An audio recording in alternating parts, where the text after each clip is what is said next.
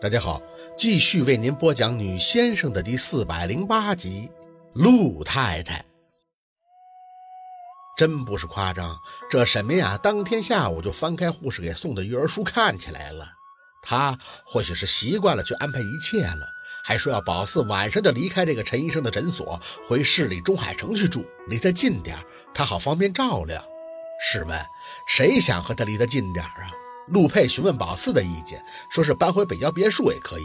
宝四不想走，在这和许叔处得很愉快，还可以每天在阳台上看到大海，而且院子里还有五六只兔子、一条狗，不可能带走到北郊别墅的市里边养啊。院里的花房也都搭起来了，一切都是他喜欢的。更重要的是，这里真的很安静，宝四觉得很适合养胎。陆佩见宝四态度犹疑，心里就有数了，直接对沈明雅说。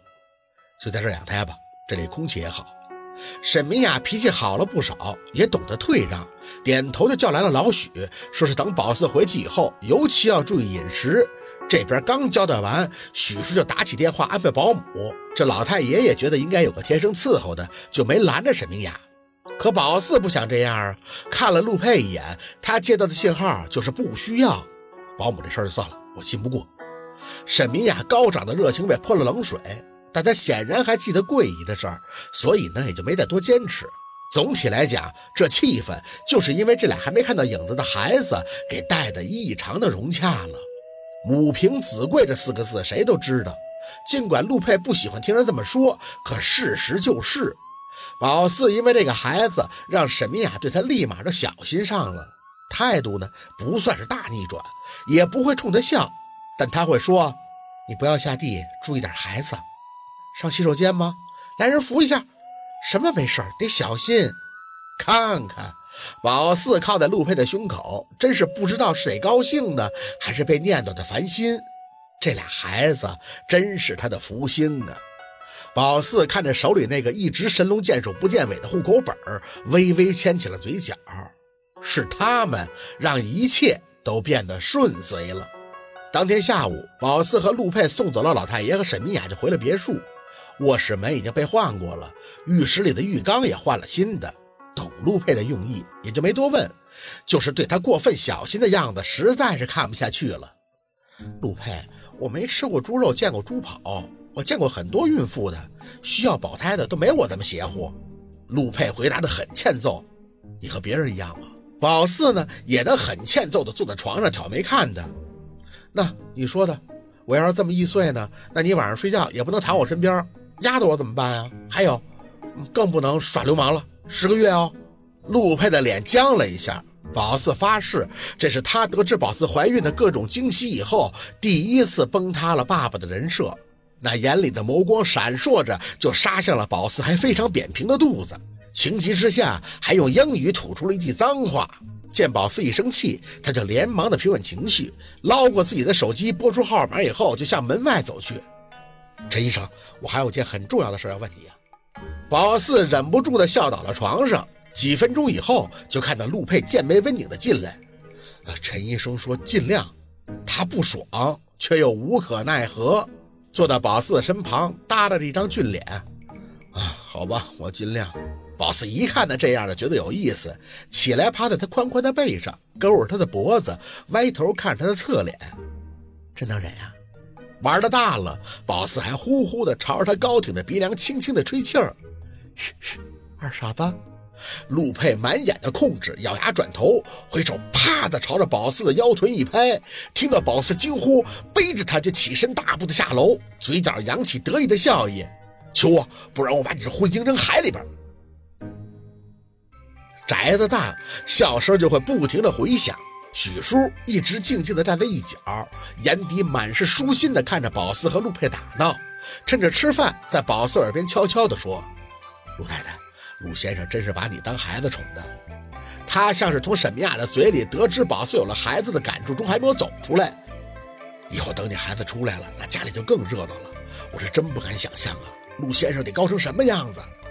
或许会是个很没有原则的爸爸。宝四笑着看向许叔，悄声道：“ 所以呀，只能我当严母喽。”许叔忍不住的低笑出声，直到这一刻，他像是才相信宝四不是装成没事人了，他又变回原来的他了。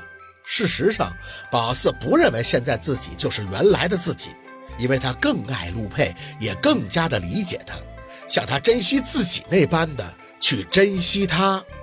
宝四喜欢和陆佩闹，也清楚自己的血液里有种名为嘚瑟的细胞，就像是三四岁的他蹬着小腿不停地朝着鸡窝里边钻。太姥呢喊得越欢，他钻的就越起劲儿。你现在问他到底什么意思，也只能说是找乐子。所以呢，现在的陆佩就像是小时候对他有神奇吸引力的鸡窝，即便这比喻不恰当，但结果是一样的。宝四就是喜欢朝他怀里边钻，暖暖的，还很坚实。晚上饭一吃完，宝四就会犯困，自己先上楼迷迷糊糊的睡。感到身边多了个人，身体就会不自觉的一翻，然后朝着一个熟悉而又温暖的方向靠近。陆佩会低声的叫他的名字：“四宝。”“嗯，别乱摸。”额头的气息有些发烫。宝四五迷三道的回应：“没有。”掌心软软的，在一种名为铁包肉的皮肤上胡乱的游走。木愣愣的感觉抓到了个东西，顶得掌心按不住。正焦躁的是什么东西时，心里赫然一惊，抬头，唇顿时就被封住了。某人就这么打了自己的脸，不是尽量吗？在最后，还不是挥刀出鞘，上演了一部配乐唯美的武侠片儿，分工还很明确。这宝四负责配乐，某人呢，哼，就负责唯美。咋说这肚子里还有两颗正在发芽的种子，他这当爹的多少得照顾一下人家的情绪啊！